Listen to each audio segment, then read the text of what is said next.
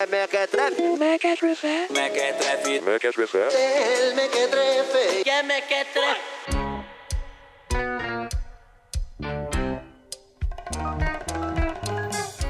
Sejam muitinho bem-vindos ao primeiro Mequetrefim, o novo formato do Mequetrefe, onde nessa quarentena eu me coloco em locais que absolutamente não fui chamado e incomodo as pessoas para falar de coisas significativamente banais.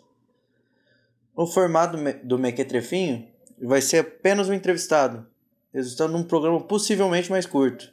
Falaremos sobre aspectos mais técnicos das coisas, que precisam de prolongações técnicas. Hoje nós vamos conversar sobre direitos autorais, mas especialmente no ramo musical. Quais são os lances, as medidas cabíveis e o limite do que é ou deixa de ser o plágio. Para falarmos isso de maneira sensata, traremos a advogada mais inteligente, bonita e formosa da cidade, Manuela Plaza do Amaral, vulgarmente conhecida como Manuzinha ou Vuvuzela. E coincidente também é minha namorada, ou seja, é o primeiro me mequetrefe semipresencial da história. Mas isso não me deixa imparcial sobre o assunto, talvez um pouquinho. Também, no episódio de hoje, nós teremos um nobre cavaleiro, londrino jaboticabalense, jaboticabalaense, que é tão mequetrefe quanto eu, ajudando na redação e fazendo no final um jornalismo opinativo, o Luiz Pinotti Jojoca. E vamos às entrevistas. Digo, a entrevista. Manu, para começar, fazer uma pergunta mais aberta. O que abrange direitos autorais no Brasil e quais são os desdobramentos? Dele em assuntos e em questão de lei. É, o direito autoral é a mesma coisa que propriedade intelectual? Quais são as diferenças legais disso? Os temas legais que diferenciam isso? O que configura o plágio? O que, que é plágio? É, se você puder exemplificar isso, também seria muito bom. E o que significa uma obra ter ido para domínio público? O que é. Quais são as variantes técnicas para que uma obra possa ser considerada de todos? Pessoal, estou aqui participando do Mequetrefe de hoje e queria esclarecer já desde o início que falo de direitos autorais como uma palpiteira participante e vou tentar contribuir com do assunto da melhor maneira que eu puder, mesmo que não seja a minha área de atuação principal. Espero que eu possa ajudar aí a esclarecer algumas das dúvidas que me foram é, perguntadas. Para falarmos então de direito autoral, é, o que é direito autoral, né? O direito autoral ele é composto por um conjunto de prerrogativas conferidas por lei à pessoa física ou jurídica que seja criadora de uma obra intelectual, para que possa usufruir, né, gozar dos benefícios morais e patrimoniais resultantes da exploração dessa criação. E para efeitos legais, de, é, vai se dividir entre direitos morais e patrimoniais. Os direitos morais eles são intransferíveis e irrenunciáveis e competem exclusivamente à pessoa criadora da obra intelectual. Ele não se estende. Já os direitos patrimoniais, eles tratam principalmente de utilização econômica da obra intelectual, portanto, podem ser transferidos ou cedidos a outras pessoas. E, de acordo com o artigo 7 da Lei de Direitos Autorais do Brasil, é, vai catalogar num rol o que pode ser considerado é, obras intelectuais protegidas pela, por essa lei.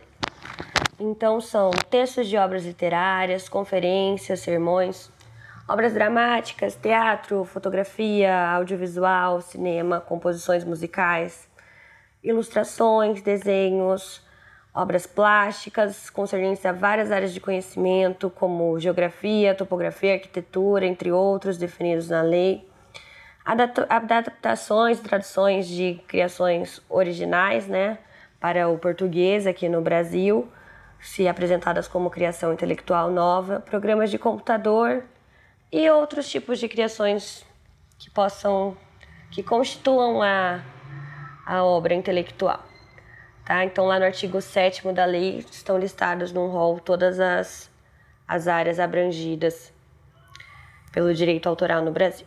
A obra cai em domínio público quando ela deixa de, ser, de possuir as prerrogativas do direito autoral. Então, o domínio público ele é o contrário do direito autoral.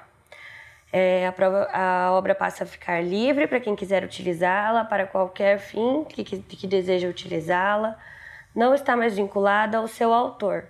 E do ponto de vista econômico, ela é livre e gratuita. E no Brasil, é, é, a obra intelectual cai em domínio público após 70 anos da morte de seu autor. Esse prazo ele varia de acordo com o país. E ele começa a ser contado do, do início do ano seguinte ao falecimento do criador da obra. Tá? A discussão sobre plágio no Brasil ela tem se intensificado, principalmente porque é entendido que uh, roubar uma ideia seria equivalente a roubar um bem. Então, com a com a inserção do artigo 184 no Código Penal, trazido pela Lei 10.695 de 2003, que enquadra como crime né, contra o direito autoral, as, as punições é, tendem a ficar cada vez mais severas para quem comete esse tipo de conduta. Né? Então, é, o problema maior que a gente enfrenta hoje é que a legislação ela não traz critérios específicos para definir juridicamente o que seria o plágio. E a sua caracterização ela varia conforme a obra intelectual.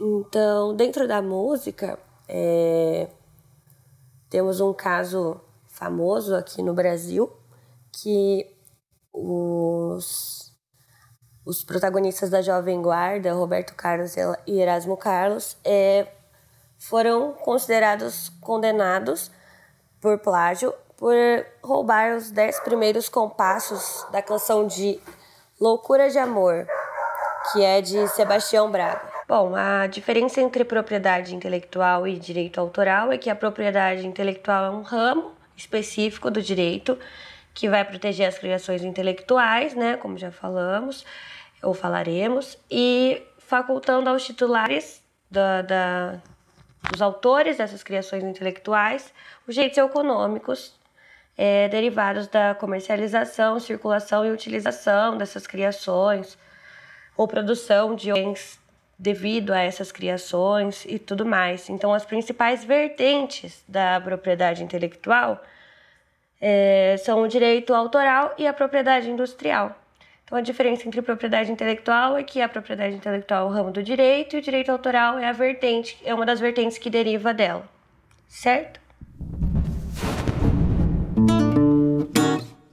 Então, para finalizar o nosso programa, eu vou chamar o meu querido amigo Luizinho Jojoca, Pinotinho, enfim, tantos codinomes, quanto beleza que ele tem.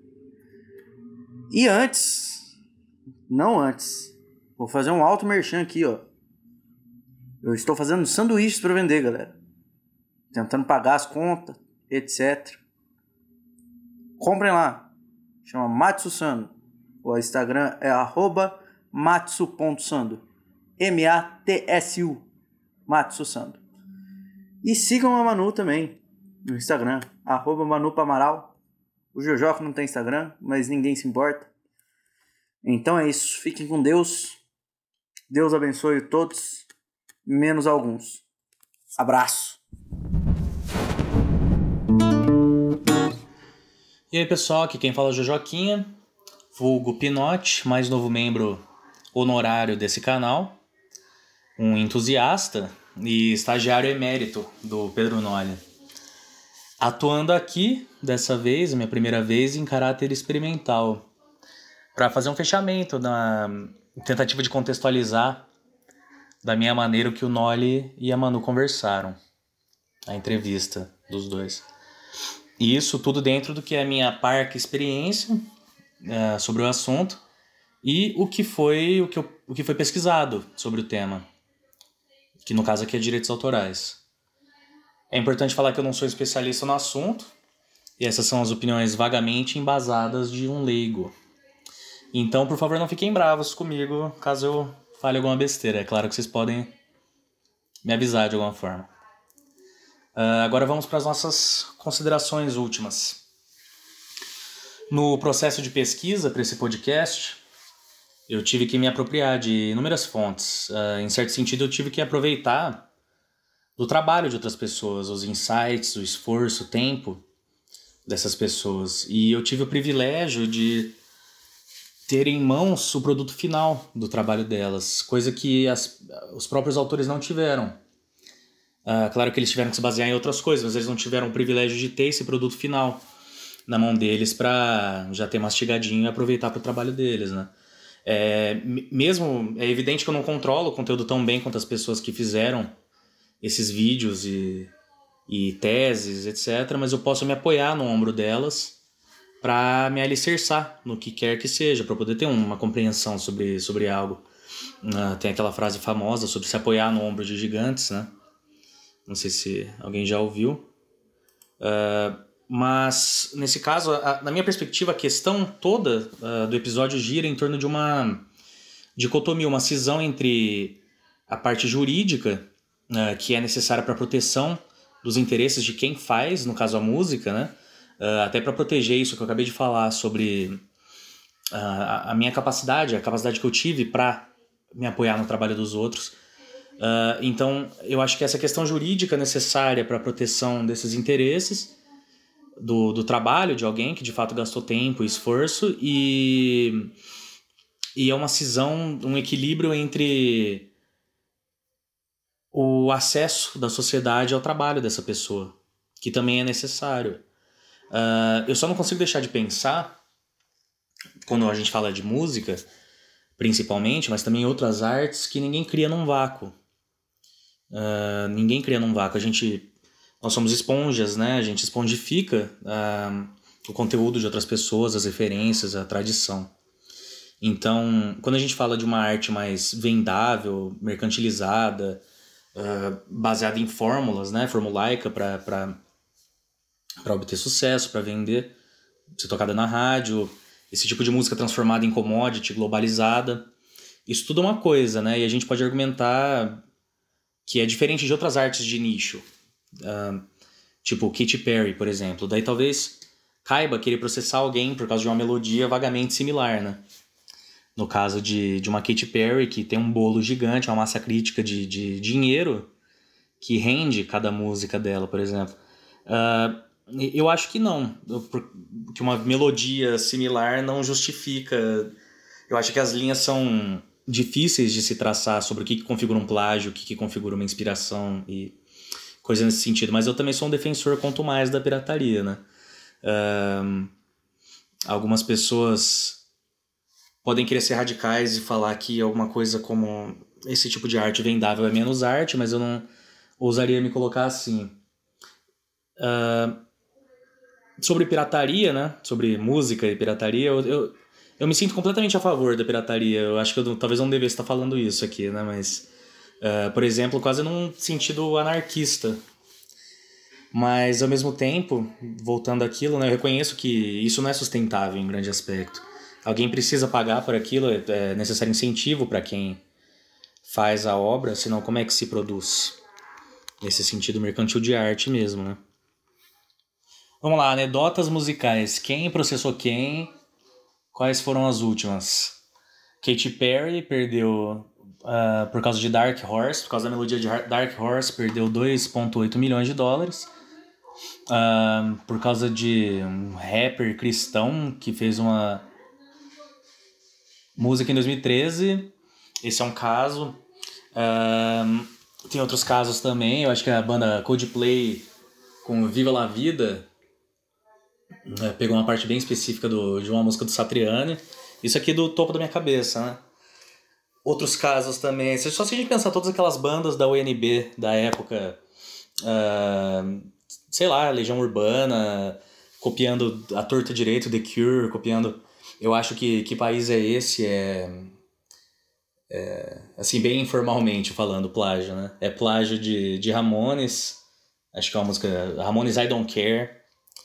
Uh, outras, Capital Inicial, não sei se é na época do aborto elétrico, mas era aquele, o som passageiro, obviamente chupada do Iggy Pop. A gente tem. Se, se a gente parar pra pensar só em a brasileira, abra versões brasileiras das coisas, né? Tem Sandy Júnior, tem nenhum de nós fazendo astronauta de mármore, copiando copiando Starman, várias e várias situações, várias anedotas para isso. Tem aquela que foi famosa alguns anos atrás, Somebody That I Used to Know, claramente chupada do Luiz Bonfá,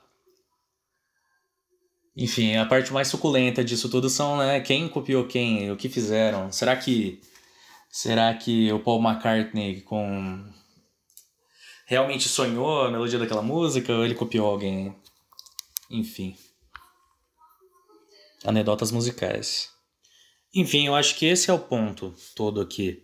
Uh, a minha preocupação, meu interesse em relação a isso, uh, com esse podcast, é tentar entender a relação que existe entre essas tecnicalidades jurídicas e a necessária o método, né, a necessária apropriação que existe do de quem faz a arte. E o Noli e a Manu, a Manu conhece sobre essas tecnicalidades, eu não pretendo conhecer sobre isso, mas a conclusão disso resta a quem tá aqui assistindo esse, essa transmissão, né?